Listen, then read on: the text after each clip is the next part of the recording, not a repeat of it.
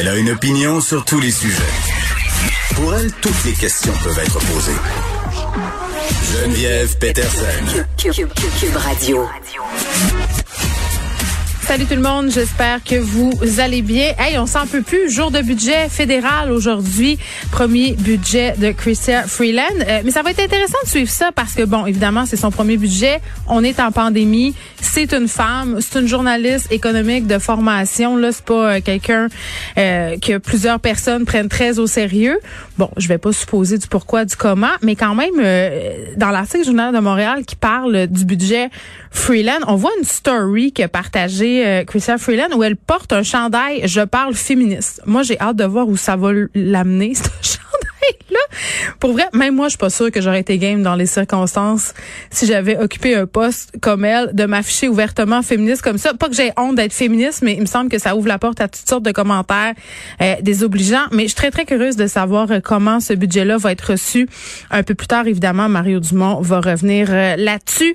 Euh, émission aujourd'hui qui parlera de COVID, évidemment, mais pas que. On aura d'autres sujets pour vous. On va parler de ce qui se passe en Chine avec les Ouïghours, notamment cet article de la presse qui reprend un dossier euh, ben, qui, qui, est dans la, pas qui reprend, mais qui est dans la lignée d'un dossier euh, fait par un autre média, je crois que c'est Global Mail, sur la provenance du coton, les vêtements qu'on se met sur le dos toujours euh, bon, c'est un enjeu depuis des années là, la provenance de nos vêtements, la façon dont sont faits. Là, je sais pas si vous vous rappelez du documentaire de True Cost.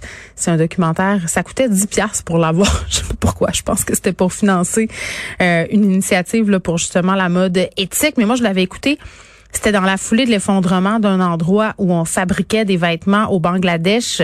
Il y avait plusieurs compagnies d'impliquer là-dedans, là, les classiques H&M, Joe Fresh, etc. Ça avait vraiment brassé là à l'époque. Ça avait soulevé bien des questions ces compagnies-là euh, qui ont après ça adopté d'autres politiques, euh, mais des politiques qu'on peut remettre en doute, contester, parce que parfois c'est peut-être un petit peu hypocrite. Euh, mais bon, dans la foulée du travail forcé des populations ouïghours en Chine, c'est un débat qui refait surface. Puis, tu sais, vraiment, on se demande tout le temps comme consommateur ce qu'il y a moyen de se passer euh, du coton chinois, des vêtements faits en Chine. Euh, J'ai tendance à répondre que non, mais on va parler à un spécialiste de la mode qui va venir un peu nous expliquer c'est quoi la réalité derrière tout ça. Euh, on revient sur le COVID, là, quand même ça a l'air toujours un peu bizarre à dire quand je dis des chiffres encourageants. Je veux dire, c'est pas encourageant là, de vous annoncer qu'il y a 1092 cas de COVID aujourd'hui, mais c'est quand même une baisse. Mais on le sait, à chaque fin de semaine, à chaque début de semaine, on a moins de cas parce que les gens ont tendance à moins aller se faire tester la fin de semaine. Mais si ça continue comme ça à baisser, je trouve que c'est quand même, euh, je sais pas, encourageant. On voit la lumière au bout du tunnel. je la vois tellement. Mais attends, ah non, je la vois, puis je la vois pas tant que ça, Monsieur Legault pour vrai, en fin de semaine, j'ai trouvé ça vraiment dur. Puis je me demandais si j'allais en parler aujourd'hui, puis je me disais, je veux pas comme donner du gaz à ceux qui disent liberté, puis à ceux qui disent liberticide, puis à ceux qui disent euh, mesures sanitaires trop intenses. vous comprenez ce que je veux dire? Mais, mais j'ai trouvé ça tough. En fin de semaine, le couvre-feu à 20 heures. Euh, la lumière est encore là. Il faisait beau. Je trouvais ça triste de dire à mes enfants qu'il fallait rentrer. Tu sais, je comprends qu'on a le droit de jouer sur nos terrains, là, mais c'est pas pareil. C'est pas pareil. Puis là, je me sentais comme un berger allemand. Tu sais, un berger allemand quand, euh, où, tu sais, là, que tu veux pas qu'il sauve du terrain, puis tu viens installer une petite clôture invisible, là, avec un collier, là, puis quand il franchit la limite, il y a un choc électrique. Je me sentais comme un berger Si tu veux te faire aimer, fais pas de politique, achète-toi un chien. Mais c'est ça, je me sentais comme un chien. Je me sentais comme un chien qui veut pas sortir de son terrain. Puis là, mes trucs habituels, ça marchait pas là, parce que bon, euh, la façon dont j'ai réussi un peu à me sortir parfois de l'anxiété pandémique quand ça me pognait, c'était de penser à toutes les petites affaires, qu'on fait là, qui nous aident un peu à changer les idées puis qui nous ont fait en quelque sorte renouer ou découvrir des petites choses, genre le jardinage, toutes ces j'ai pas le goût d'en faire du mot du jardinage, j'ai pas le goût. J'ai pas le goût de faire toutes les activités chez nous, le classer mes bas par couleur, couper mon gazon tout égal, faire de la cuisine. non, j'ai tout fait ça là. Là, je veux sortir. Je veux aller dans les parcs, je veux voir mes amis, je, je veux une vie là. Puis très égoïstement, en fin de semaine, samedi soir, j'ai pogné un petit quoi. Donc, je sais pas, là, on nous a pas annoncé de date, hein, concernant euh, la fin du couvre-feu dans la région de Montréal. Euh, J'espère qu'on qu'on nous tiendra pas ça trop longtemps et j'espère aussi que pour vrai, encore une fois, très égoïstement, je, je, je, veux le vaccin, je le veux, là, je le veux dans les yeux. Euh, Horacio Arruda s'est fait vacciner ce matin, chanceux, chanceux d'être plus vieux que moi. Breaking news, il n'était pas en chest. Ah, on n'a pas d'extrait, frère? En fais-moi les jouer. Fais-moi jouer, ah. Oui, oui, faut chanter, danser. S'amuser, la vie est trop courte. On pleurera quand ça ira vraiment mal. Effectivement. C'est quel vaccin? C'est le vaccin Moderna. Vous faites bien ça quasiment comme une infirmière. Ah oui? bien. Ah, ben, merci beaucoup. C'est- un honneur. Et là, c'est un, c'est un petit clin d'œil que je vous fais. Je vous mets un. Des fois, euh, vouloir avoir l'air sympathique, ça, ça marche pas toujours. Je, je sais pas trop comment décrire ce que je viens d'entendre, les commentaires du docteur Arruda quand il se fait euh, vacciner. Le gars presque aussi bon qu'une infirmière. Hum, Un peu, un peu malaise, un, un peu, sais, trop vouloir être justement là près des gens. En tout cas, ça, ça, ça fonctionne pas. Mais bien chanceux, je suis contente pour Monsieur Arruda qui se soit fait vacciner. Il a eu le vaccin Moderna, comme vous avez pu l'entendre, Euh, parce que les inquiétudes autour du vaccin AstraZeneca continuent, surtout que là. On est en train peut-être de jongler avec l'idée d'abaisser l'âge, hein, parce qu'on sait qu'en ce moment, ce sont les personnes de 50, 55 ans et plus qui peuvent euh, l'obtenir. On va parler de tout ça et de bien d'autres choses encore en rapport avec la pandémie avec le docteur Nima Machouf, qui est épidémiologiste. Euh, Madame Machouf, bonjour. Bonjour Geneviève. Bon, cette idée-là d'avoir AstraZeneca pour les 40 ans et plus en Ontario, en Alberta, mais pas au Québec, là, là en ce moment, euh, euh, on n'est pas là. Arruda a dit ce matin que l'âge pour le vaccin euh, pourrait baisser, mais on reste encore flou là, quant à savoir ça sera quel âge exactement. Il va falloir consulter aussi différents euh, comités. Mais vous, docteur Macha, vous voyez ça comment, le fait de possiblement abaisser la limite d'âge? Euh, moi, je prends ça d'un bon œil. Je, cet après-midi, le comité consultatif sur le vaccin va se réunir et ils vont nous donner leur opinion. Euh, c'est, beaucoup d'experts qui ont travaillé beaucoup sur la vaccination et étudient euh, cette problématique euh, en long et en large. Mm. Et euh, on- il faudrait qu'on attende pour voir leur euh, leur avis. Mais euh, sur l'AstraZeneca en Angleterre, où il y a à peu près 40 millions de personnes qui sont déjà vaccinées, Hmm. l'âge, on, on donne l'AstraZeneca en haut de 30 ans. Puis on n'a pas remarqué qu'il y avait des complications outre mesure là. Mais des complications, il y en a eu. Il y a eu à peu près 300 cas de thrombose qui, dans la majorité des cas, ont été contrôlés et, et ça n'a pas été mortel. Mais il y a quand même eu une, je pense, une vingtaine de cas où il y a eu de la mortalité, mais Hmm. sur 40 millions. C'est énorme. Ben oui. Alors, euh, selon dans, dans des conditions dans des conditions où le virus est très euh, se propage très rapidement, Mm. euh, il y a une étude qui a qui a montré que chez les gens de 20 ans, le risque de la COVID est six fois plus élevé que le risque du vaccin euh, d'AstraZeneca. Donc, même chez les gens de 20 ans, vaut mieux se faire vacciner qu'attraper la COVID. Et chez les gens de 60 ans, ce, cet avantage du vaccin par rapport à la maladie est six fois, est 600 fois supérieur. Donc, qu'on reçoive le vaccin, même si on reçoit le vaccin AstraZeneca, Mm. dans, dans le cas de ces chiffres-là, c'est très, très avantageux par rapport à la COVID. Et euh, plus dans une localité la COVID est prévalente, plus l'importance d'être vacciné, peu importe le vaccin, devient euh, grand. Ben oui, je trouve que vous avez tellement raison là-dessus. Là. J'ai convaincu une personne euh, de ma famille d'aller se faire vacciner avec AstraZeneca dans la région de Québec en fin de semaine. Elle avait des craintes par rapport à ce qui avait été lu. Euh, puis j'ai envoyé justement euh, quelques articles là, qui démontraient très bien que les bénéfices euh, dépassaient largement de les... loin C'est ça. euh, euh, supérieur. Mais mais j'ai une question, docteur Machoff. On se l'explique encore mal, mais les femmes sembleraient plus susceptibles de développer Oui. des complications, là, thrombose cardio-sanguin suite à l'administration Est-ce qu'on pourrait penser, par exemple, euh, d'abaisser l'âge peut-être davantage pour les hommes puis pour les femmes, garder ça comme ça pour Oui. le pour le moment? je ça, pense- oui? Oui, oui, oui. Je pense que ça, ça pourrait être une stratégie qui se défend très, très bien. Probablement que le comité va regarder vraiment par tranche d'âge, par groupe de population qui ont été vaccinés, où est-ce que le risque était supérieur et où est-ce que le risque était vraiment minime. Et Mm. même quand on dit supérieur, c'est, on, on est vraiment dans des cas rares.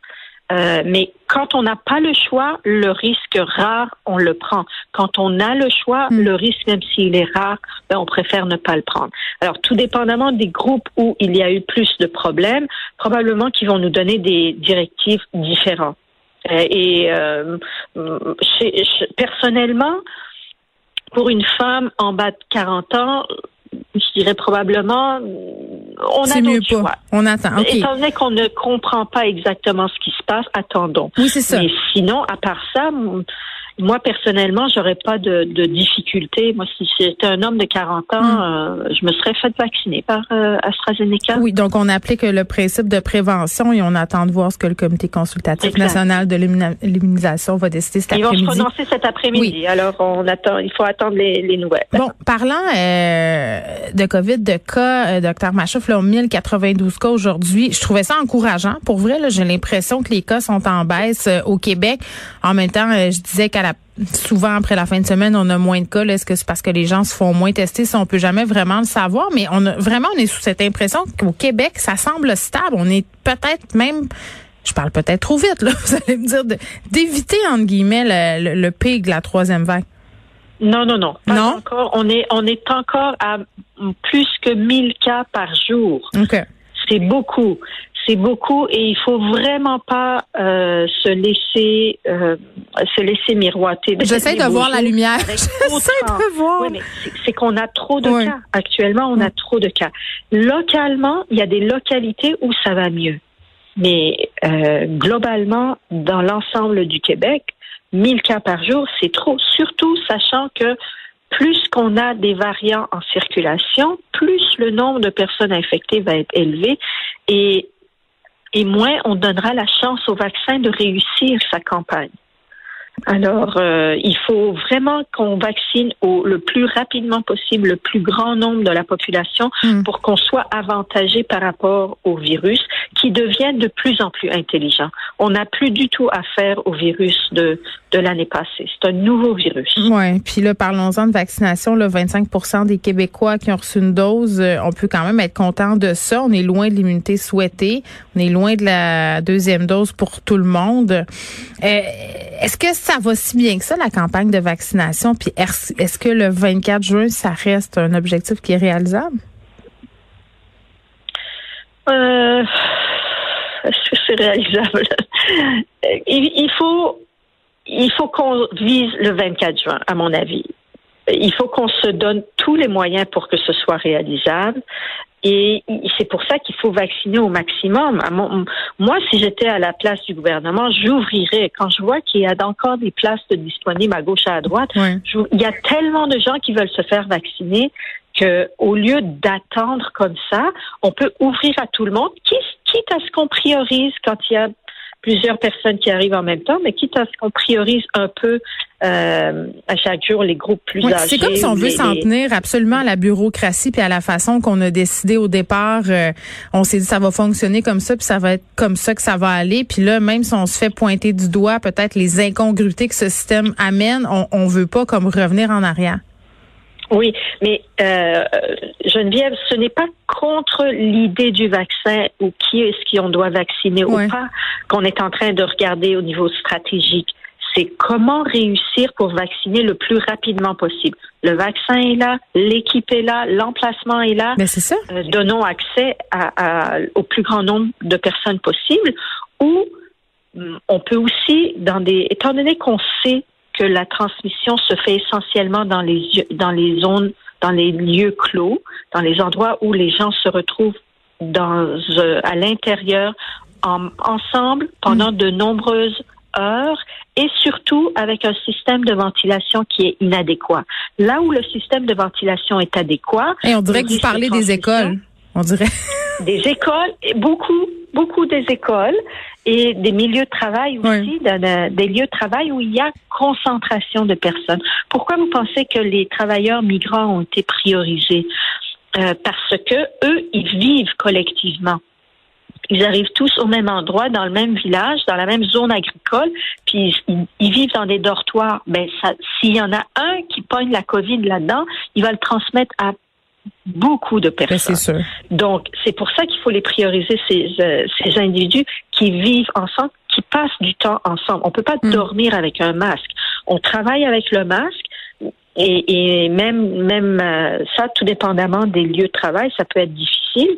Alors, euh, on pourrait créer des campagnes de vaccination sur les lieux de travail, les, camp- les- des équipes mobiles qui vont d'un lieu de travail à l'autre. Comme ça, on vaccine rapidement les gens.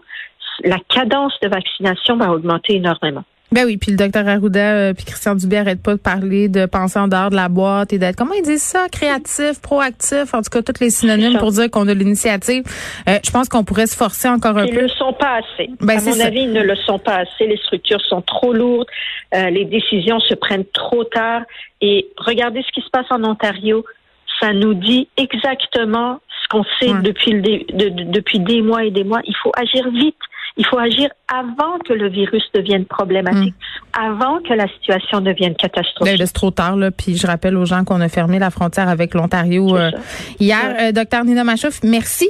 Juste dire au passage, euh, un article de la presse canadienne qui a attiré mon attention, peut-être une motivation supplémentaire là, pour aller se faire euh, vacciner, les boys. Selon une étude italienne, euh, COVID-19 pourrait multiplier votre risque de souffrir de dysfonction érectile. Si vous en souffrez déjà, vous pourriez aussi être plus à risque d'être infecté par le coronavirus. Hein, c'est un bon argument, ça, les gars, pour aller se faire vacciner. Allez vous faire vacciner, c'est le passeport pour la liberté.